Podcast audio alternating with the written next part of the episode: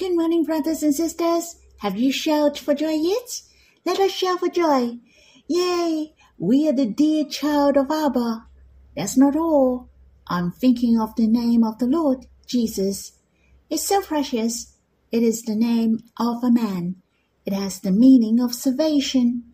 He came to save us. If he didn't come, then it is not necessary to have this name Jesus.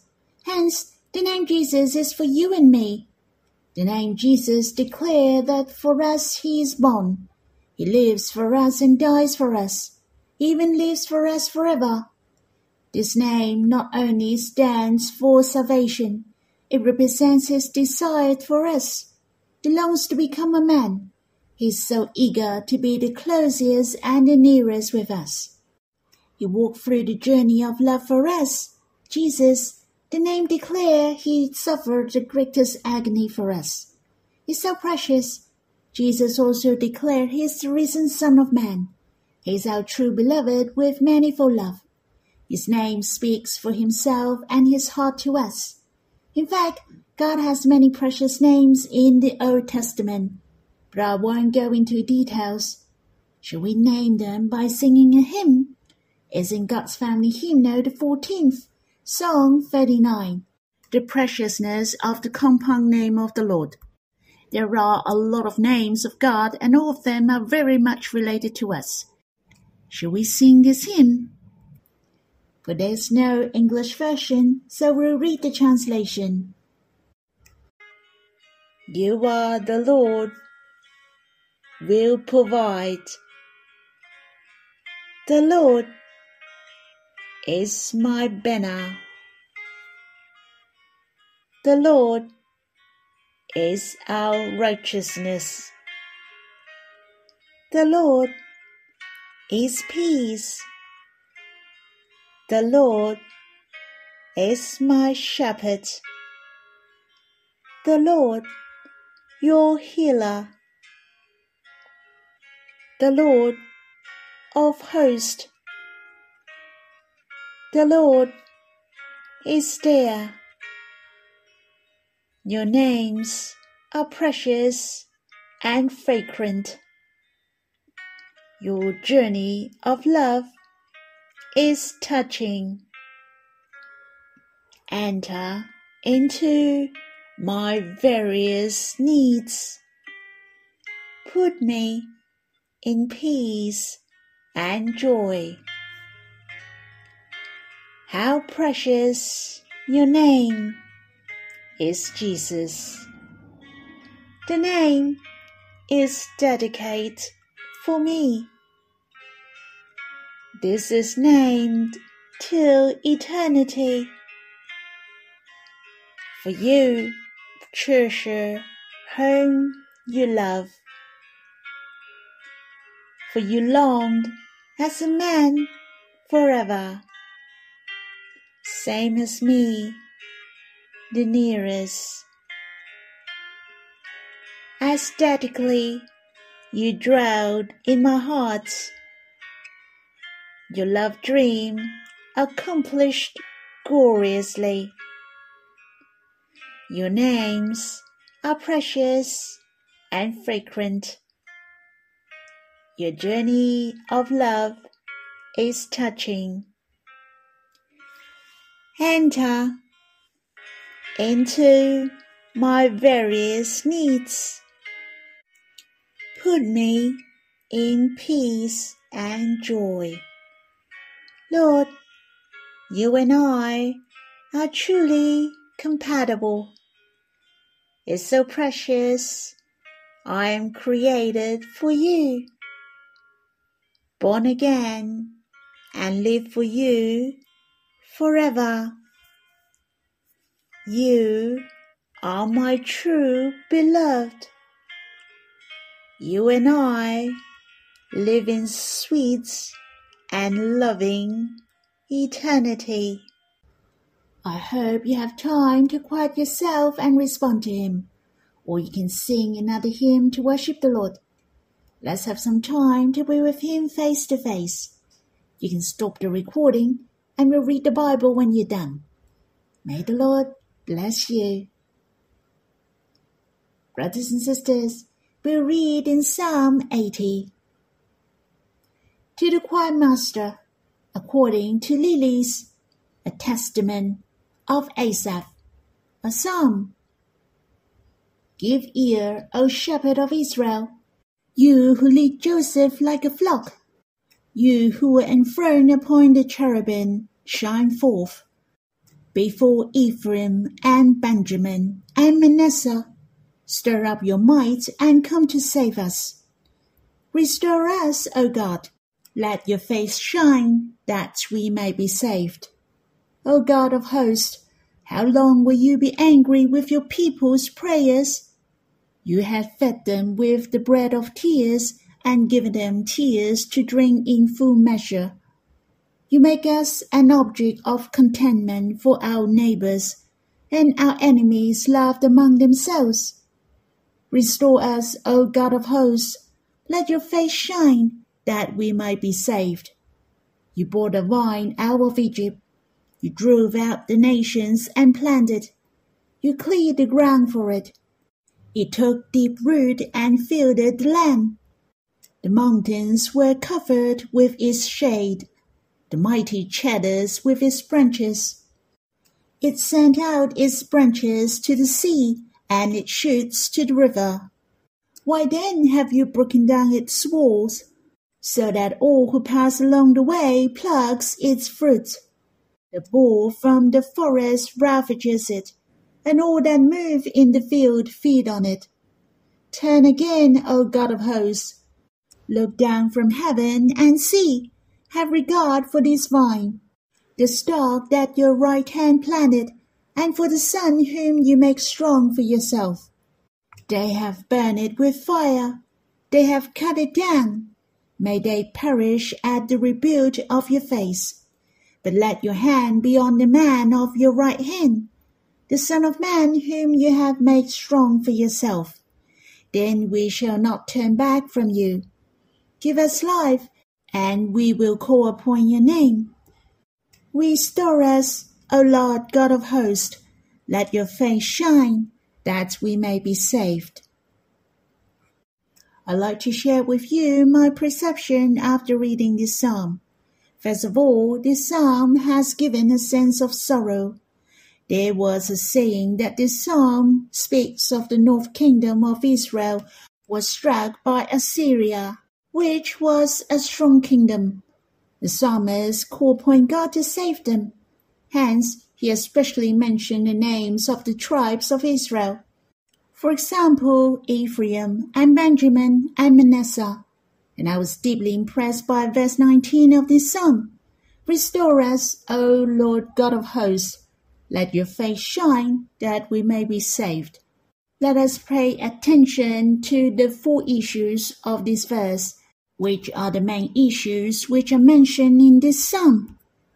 For example, it said God is the God of hosts. This psalm mentioned O God of hosts four times. Restore us or turn again appeared in this psalm four times. And let your face shine, the word shine also appear in this psalm four times. Lastly, it mentioned we may be saved, though it didn't mention four times but three times. As you can see, verse 19 in Psalm 80 is the main portion of the content in this psalm. You can meditate in these four aspects and respond to God. And this was how I meditate and enjoy this psalm. That is God of hosts. He fights the battle for me. He became a man for me and came to the earth. It's so treasurable. He has won the victory and defeated the devil and overcome sin. His victory brought me the greatest glory and happiness. I'm very gracious to the Lord, who delivered me from the hand of the enemies. No longer I belong to the devil. He restored me and brought me back to the bosom of God. How precious that I'm saved! On the other hand, not only we are saved after our conversion, we can draw near to God and I'm with Him face to face. His face shines upon us. He will guide us. His face shine on us, which give us warmth. His face is lovely and charming. Truly, we have to give thanks that he came and took away the veil. We can see the glory of God. We can draw near to God. It is a cloudless morning without any obstacles. We're living with him without the veil. We have the full confidence and be with God face to face freely. We have the inflow of love with him. You see how precious is verse 19 of this psalm. On the other hand, I'd like to share with you my meditation and my impression among these four issues. It mentioned, O Lord God of hosts. It is related to one of the double names of the Lord, Jehovah Sabaoth. The meaning of Sabaoth is army, and it meant a great troops. Remember I have mentioned last time there is one double name of the Lord that is very similar, and that's Jehovah Roy, which is the Lord is my shepherd. But do you know? But do you know? The most common among the compound names of the Lord is not Jehovah Roy or Jehovah Jireh, not Jehovah Nissi, but Jehovah Sabaoth which is the Lord of Hosts. In fact, someone has done research that the Lord of Hosts appear in the Bible nearly 300 times. This is the name of God. So you can see this name of God is very crucial to the Israelites and to us as well. Of course, we're not combative. Thus, this name may not impress us, but we shall be enlightened that what we are facing is a battle as well. It is a battle in our hearts, a spiritual battle, a battle of light and dark, a battle of God and devil. Whether we are believer of the Lord or not, we are involved in the battle of all ages. And we have enlisted once we believe in the Lord. We are the good soldiers of Christ Jesus. We shall fight in this spiritual battle. Thus, we shall pray to God to open our spiritual eyes to see the glory of this name of God. Also thought of one thing in the Old Testament the war between the king of Syria and the nation of Israel. The king of Syria sent an army with horses and chariots to surround the dwelling place of Elisha, who was the prophet, the man of God of Israel. They wanted to kidnap him back to Syria servant of Elisha saw there were such big military forces, he was afraid and said to his master, Oh no, my master, what shall we do? He saw the chariots, soldiers, and horses of the enemies. He was scared to death. Elisha was calm and said, Do not be afraid. Why wasn't he not afraid? Elisha said, for those who are with us are more than those who are with them. The servant of Elisha was troubled. That's not the case. What he saw was that they were surrounded by the enemies. Then Elisha prayed and asked God to open the eyes of these young men, in order he could behold the mountain was full of horses and chariots of fire all around Elisha. And these horses and chariots of fire were the army of the Lord. Once his servant's eye opened and saw God is God of hosts, definitely he was blessed. Yet the Bible said, Blessed are those who have not seen and yet have believed. Our spiritual eyes, our eyes of faith, shall see God is the God of hosts. He is helping us to overcome. Our help is more than those who are with the enemies and our help is the Almighty. God is right beside us. May God open our eyes. He is with us in all the battles. Surely we shall overcome. On the other hand, when we see God is God of hosts, it is a reminder for our hearts that we shall stand by God, to be in one heart with God, to fight the battle for Him till the end. Do you remember how David to fight against the giant Goliath? He knew very well who he was fighting for. He didn't put on armor, sword, or shield. He fought without any gear. He said to the giant Goliath, You came to me with a sword and with a spear and with a javelin, but I come to you in the name of the Lord of hosts. Again, David mentioned God is the Lord of hosts. His name is the Lord of hosts. He knew well he wasn't fighting alone. There was the army of God from heaven and on earth as his backup. He stood by with God and fought for God. Brothers and sisters, God is the God of hosts.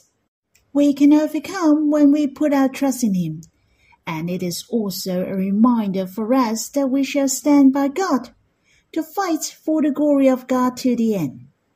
We shall devote ourselves in the will and the plan of God to become a good soldier of Christ Jesus. Otherwise, we will lie under the evil one. May the Lord open our spiritual eyes.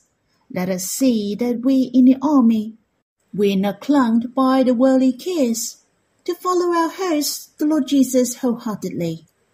The final victory is belong to Christ and the church. Let us come back to this psalm. I like to divide this psalm into four parts. Firstly, it is verse 1 to 3. It mentions the Lord is our shepherd. Hence, this psalm has two compound names of God. One is Roy, and the other one is Sabaoth. The psalmist pray to God since God is our shepherd. He shall restore the sheep. The second part is from verse 4 to 7. The second name of God is mentioned, which is God of hosts. Thirdly, in verse 8 to 16 is about the Lord is the vine dresser. He asked God to restore. He asked God to change his will in order man couldn't destroy the vine. This vine is referred to Israel. And lastly, in verse 17 to 19, the psalmist asks God to reach out his hand for them, to fight for them. I'd like to share with you verse 3. Restore us, or it can be translated as turn us again. O God, let your face shine, that we may be saved. And verse 7. Restore us, O God of hosts, let your face shine, that we may be saved, which is almost the same as verse 3 Yet there are four extra words, O God of hosts. And then in verse 19, which we have read before, Restore us, O Lord God of hosts. Let your face shine, that we may be saved. Again, there is one extra word more than before. That is Lord. The meaning of the Lord is the infinite, who is I am who I am. My impression is that the more the psalmist prayed, the more he understood God, the more he knew the name of God. Just like a lesson for us to learn that the more we pray, the more we know God, the more we understand who God is, what God is like. Your understanding of God is the first hand experience between you and Him. Your knowledge of God is not intellectual, but your spiritual experience with God. It is the real knowing. And there is an important key in verse 3 Restore us. As I have mentioned earlier, God is the shepherd of Israel. He leads the sheep to go forward and heading to glory. Yet the Israelites turned their own way. It seemed that there was a great cliff ahead. The sheep lost their way and they didn't listen to the instruction of the shepherd. They ignored the voice of their shepherd. They were falling from the cliff one by one. Hence it mentioned, Restore us. In fact, there is also the calling of God to the world in all ages. He sent his messengers, the prophets.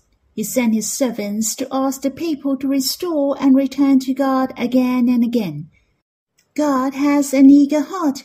Even he talked to the people through the prophets. Repent and turn. Why will you die?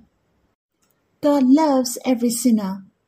But what I want to say is God treasures more the life who believe the Lord Jesus. Sometimes the Christian will go lost, but God will keep calling on us to return. I also cherish the word restore can also interpret as turn us again.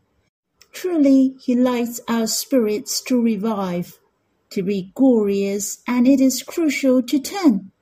To turn means there is a direction, and we shall turn to God again. Hence, when our hearts is turning to God, when our minds and our hearts is thinking of God, then our spirits are revived. It is not difficult to have the revival. I believe you have experience as well. Have you experienced you want to break the temper? But when you think of the Lord who endured from sinners such hostility against himself, then your heart is comforted when you think of the Lord. You strengthened to love those who are against you. Do you have those experience? And have you experienced your spirit is weak and can't get charged? And when your mind turns and comes before God to air your grievance to Him, sing a song to Him, then your whole being will change. Not only are you happy and strengthened as well. Have you experienced this before? I experience all of those which I have just mentioned is real. Brothers and sisters, if you want to revive your spirits, that means we have to turn again and let His love and His heart to transform you. Then our spirits will revive and continue to tread on high places. Well, I've been long-winded. That's all for my sharing. I hope you have time to come before the Lord and enjoy your personal time with Him. This is the most treasurable blessing. May the Lord bless you.